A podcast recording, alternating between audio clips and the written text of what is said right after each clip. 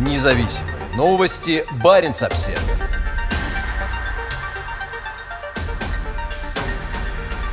Финляндия вновь открывает границу для въезжающих из ЕС и Шенгена. С 1 февраля снимаются ограничения на въезд, введенные в конце прошлого года.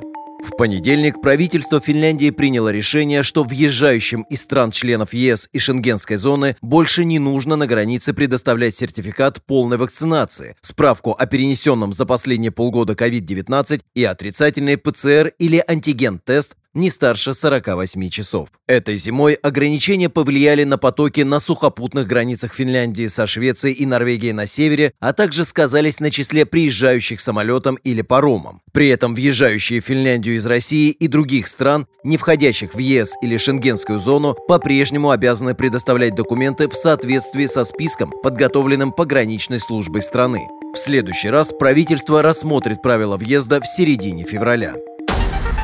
Независимые новости. Барин обседный.